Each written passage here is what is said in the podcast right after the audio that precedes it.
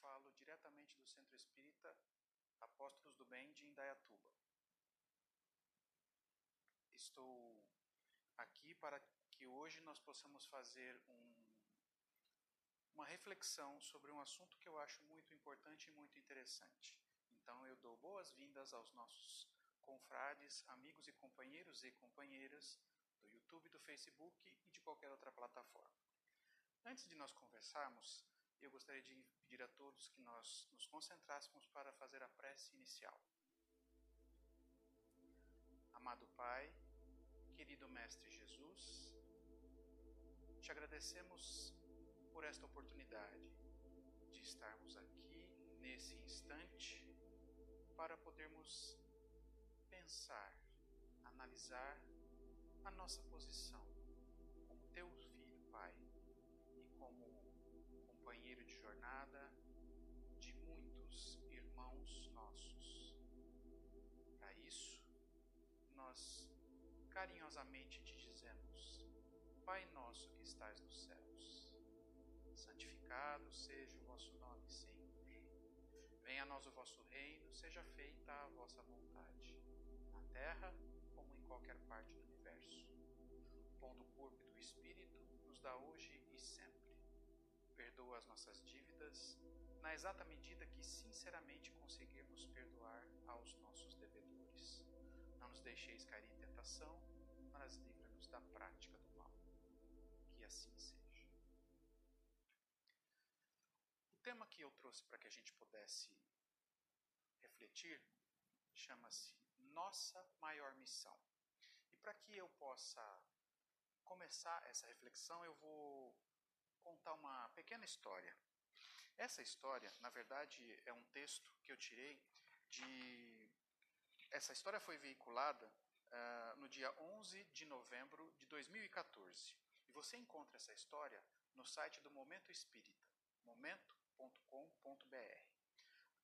A história é intitulada Um Bom Sentimento no Coração. E ela começa assim: Dois amigos, duas crianças, caminhavam pela estrada. E ela ia muito longe no campo. Estavam alegres e brincando, até que um deles avistou um casaco velho e um par de sapatos na beira da estrada. Logo, ele teve uma brilhante ideia. De quem será esse casaco, esse sapato?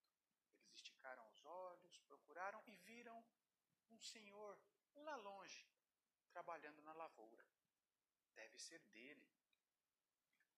Vamos esconder os sapatos e o casaco para ver o que acontece quando ele descobrir que sumiram?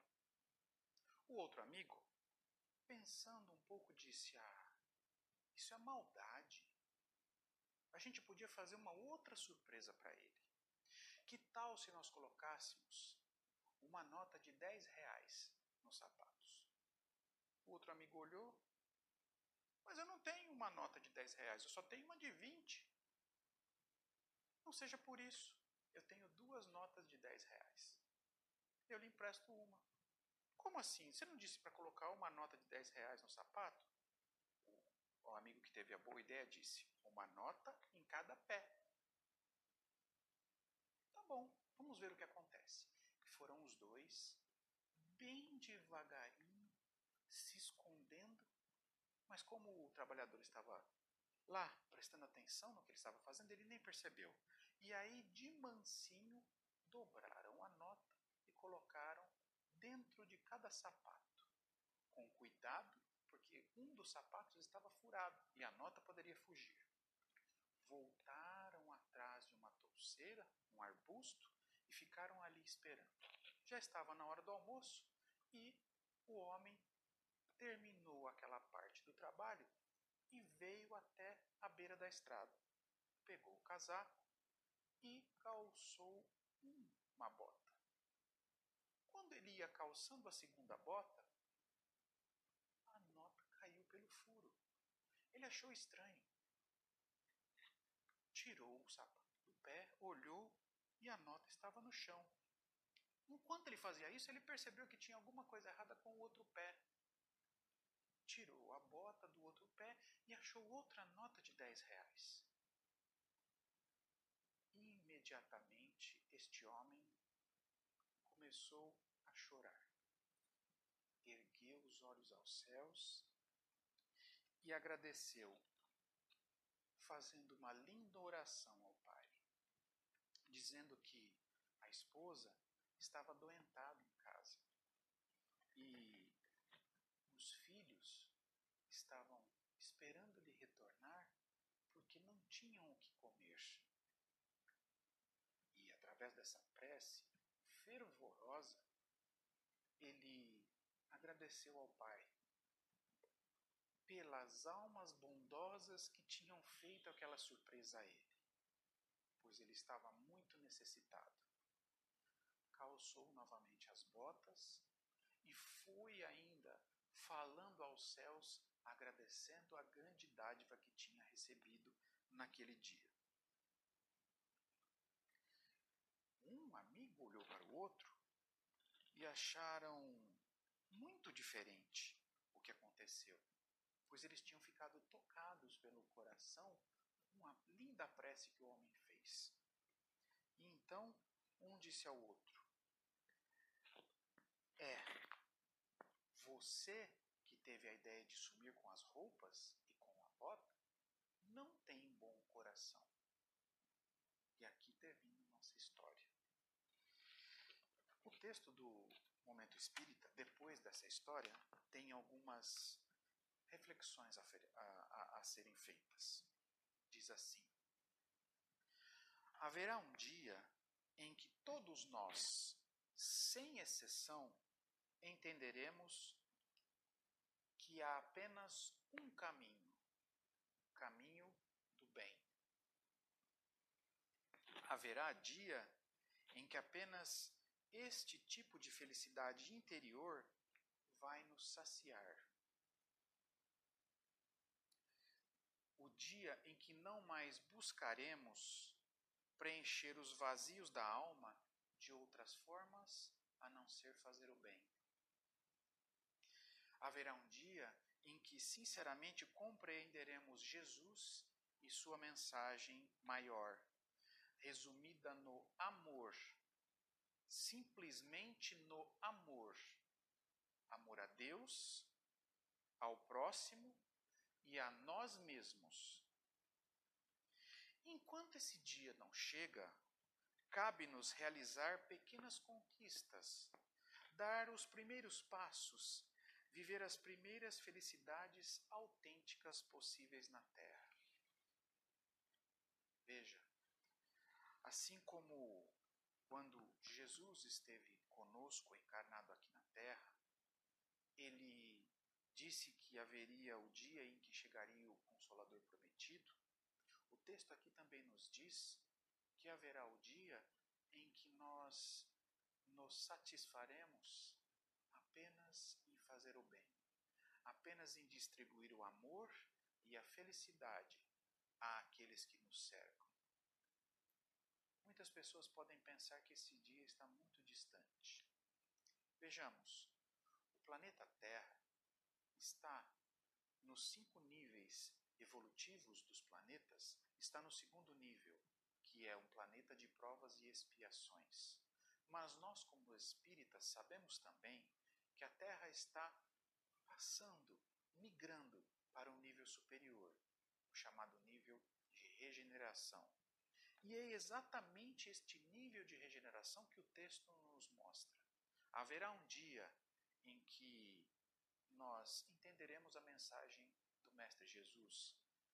Esse dia é o dia que o planeta Terra estará no nível de um planeta de regenerações.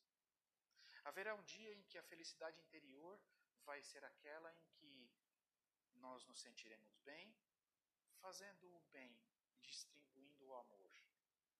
É o dia em que estaremos num planeta de provas e expiações. Mas Veja bem, se nós não estivermos dispostos a distribuir o bem e a felicidade, nós não teremos condições morais de estarmos num planeta de provas e expiações. E quando a Terra realmente migrar para o nível superior, nós não mais poderemos, não mais teremos o direito de reencarnar aqui, porque não teremos nível moral para habitar a Terra. Teremos que habitar um outro planeta. Nós temos uma escolha. Estamos agora encarnados aqui no planeta. Temos todas as oportunidades de mudarmos aqui dentro e aqui dentro. Deixar o egoísmo, deixar o orgulho de lado. Mas temos que fazer isso sinceramente, com palavras, pensamentos e atitudes. Essa é a nossa maior missão.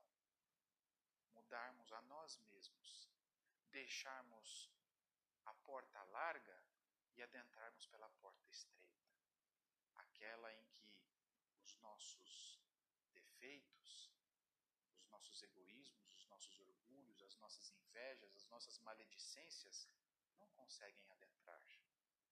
Continua o texto do momento espírita.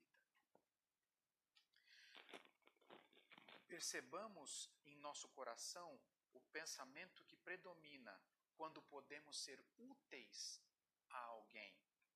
Quando de alguma forma significamos algo na vida de outra pessoa, mas significamos algo de bem na vida de outra pessoa. Analisemos esse sentimento. Tentemos compreender da onde vem esse sentimento. De onde vem a alegria de ouvir um você é muito importante para mim.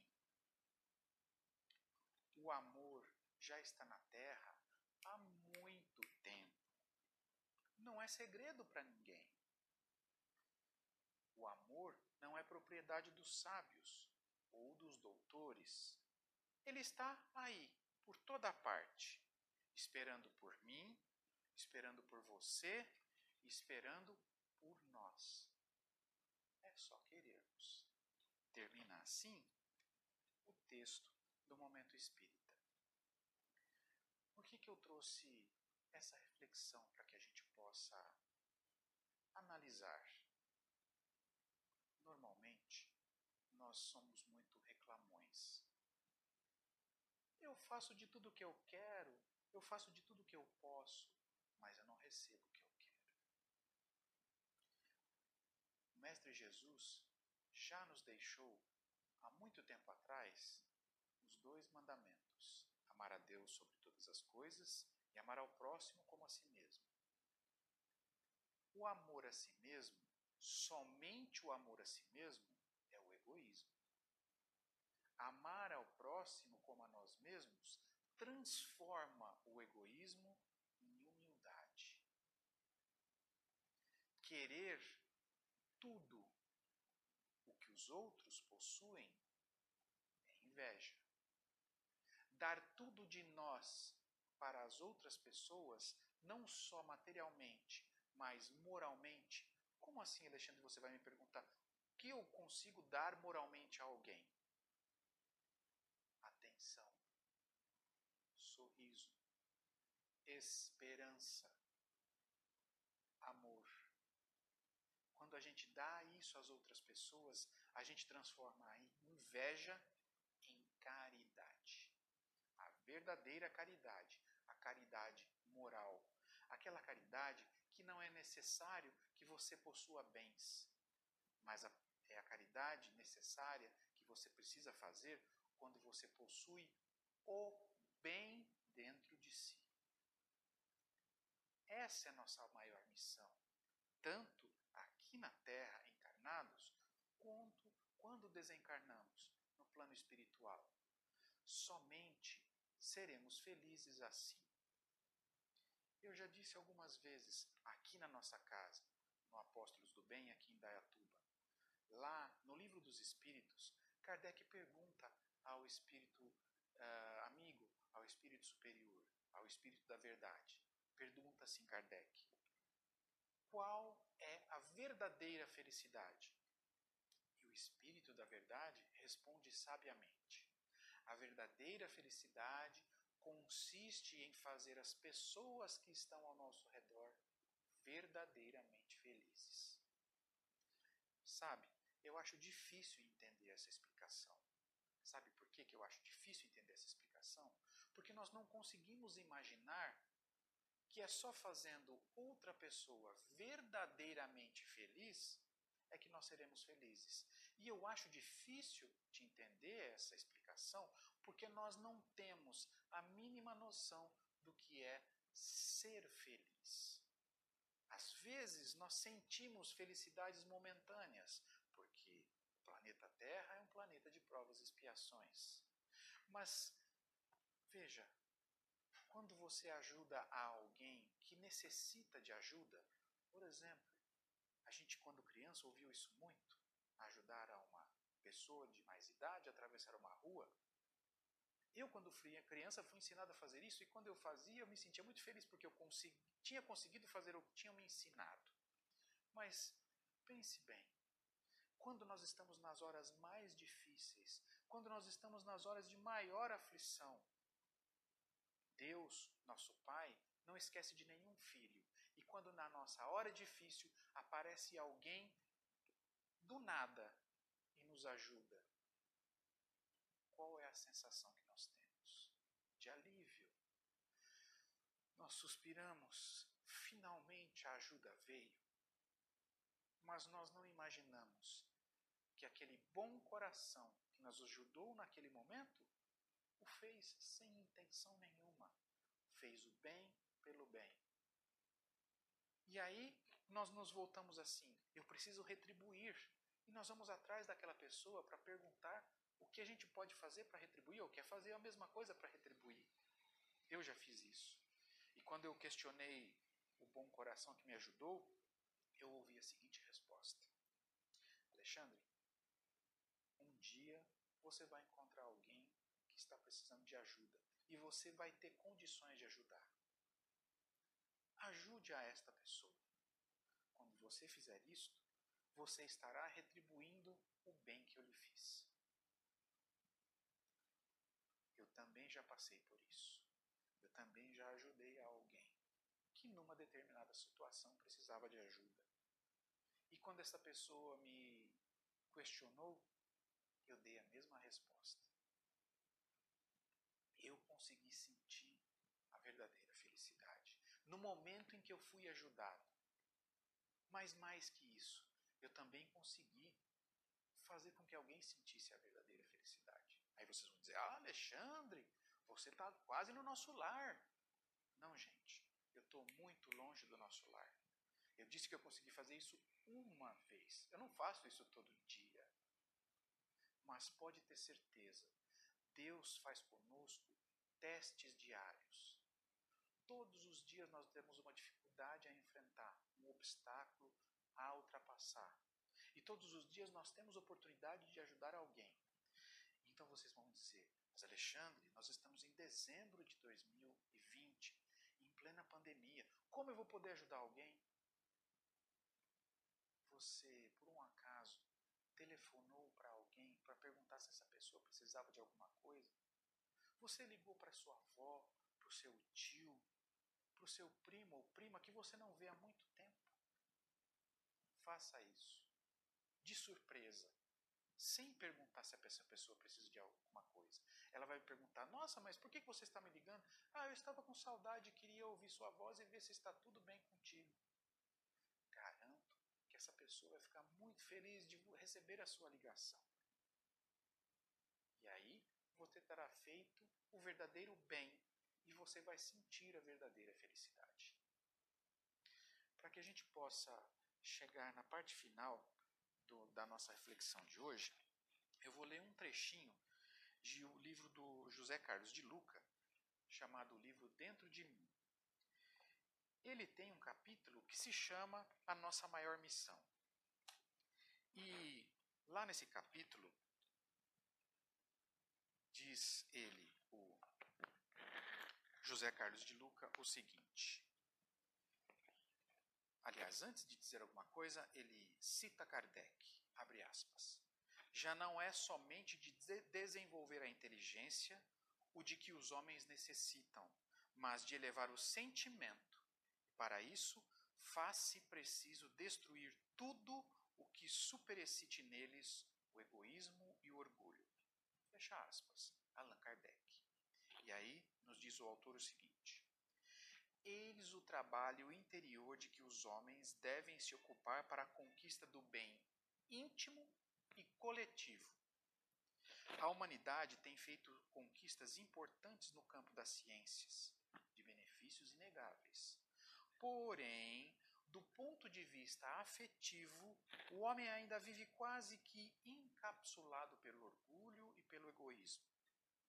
Isso explica algumas coisas que atestam a infelicidade em nossa vida individual e planetária: fome, miséria, guerras, preconceitos, corrupção, crimes, trapaças, devastação da natureza, violência, indiferença social, doenças, maledicências, intrigas, inveja, abandono, maus tratos e por aí vai.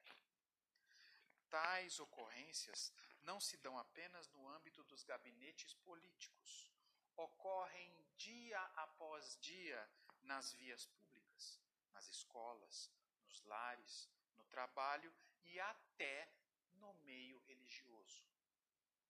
Como afirmou o filósofo Thomas Hobbes, o homem é e tem sido o lobo do próprio homem.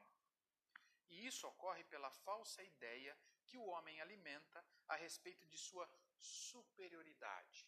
Aí vem o orgulho. E da sua exclusividade. Aí vem o egoísmo.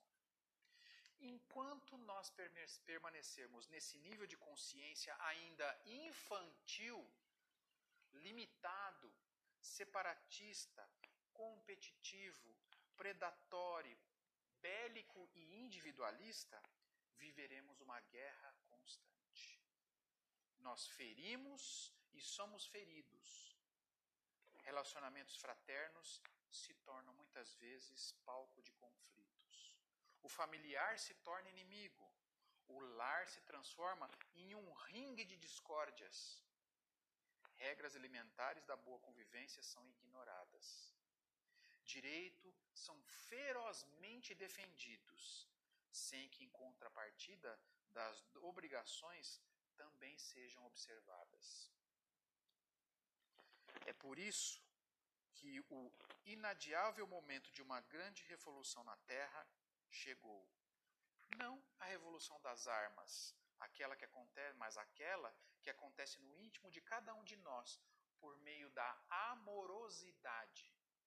Para tanto, como temos insistido nesse texto, precisamos sair desta condição de individualista, unilateral, posição fria e incalculista, e calculista, a qual não nos permite enxergar o outro, a qual não nos permite ter interesse pelo outro, sentir a dor que o outro sente e respeitá-lo como ser humano que é.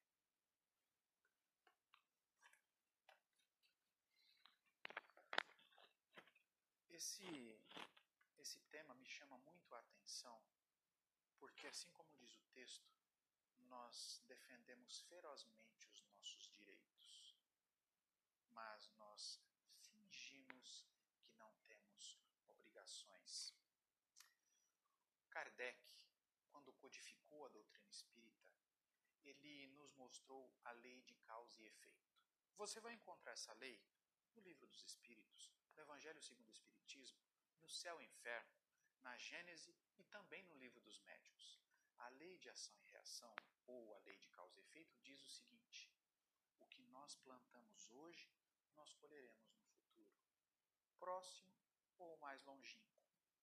Se hoje aqui na Terra nós sofremos, e eu digo que aqui na Terra, encarnados, num planeta de provas e expiações, salvo pouquíssimas exceções, todos nós estamos passando por sofrimentos e por dificuldades. Esses sofrimentos e dificuldades são consequência das nossas atitudes, dos nossos pensamentos e das nossas palavras, nessa encarnação ou em encarnações anteriores. Esses sentimentos, essas palavras, esses pensamentos e essas atitudes, equivocadas feriram a justiça divina. Então, quando nós reivindicamos os nossos direitos, nós estamos esquecendo de nossas obrigações no passado e agora.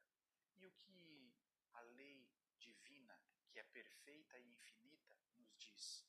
Que a nossa maior missão é praticar o amor, praticar o amor sincero, aquele amor que não quer nada em troca, que não espera nada em retribuição àquele bem feito a alguém. Eu disse que eu já consegui fazer isso uma vez. E eu luto todos os dias para que eu consiga fazer isso de novo. Não é fácil. Eu ainda sou muito egoísta, sou muito orgulhoso. E eu me revolto com muita facilidade quando alguém mexe nos meus direitos. Mas dois minutos depois, eu me lembro que eu tenho obrigações. Então, tudo que eu disse para todos vocês hoje, a primeira pessoa que eu gostaria que ouvisse e seguisse a risca o que eu estou dizendo é o Alexandre, esse que está dizendo agora. Caros irmãos, era esta a mensagem que eu tinha para trazer. Uma mensagem de paz e de amor. Se eu não quero que ninguém faça alguma coisa para mim, é melhor que eu não faça a alguém, porque o que eu planto hoje eu vou colher depois. Que a paz de Jesus continue com todos nós. Eu vou convidar a todos agora para que a gente parta, ah, para que a gente prossiga para a prece de encerramento, pedindo a todos que mentalizem o Mestre Jesus. Amado Mestre, que os teus ensinamentos sobre a lei infinita e perfeita de amor, vida de nosso Pai, possa atingir nosso coração diretamente, possa arrancar todas as traves, os obstáculos que impedem com que a tua luz chegue até os nossos pensamentos e aos nossos sentimentos. Que um dia, Mestre amado, nós possamos seguir as tuas pegadas no caminho que nos leva diretamente amor sincero por todos nós, teus irmãos, possamos retribuir um dia. E esse dia, sabemos, Mestre, há de chegar. E aí, quando esse dia chegar, seremos verdadeiramente nós mesmos, filhos do mesmo Pai, irmãos por amor. Que assim seja.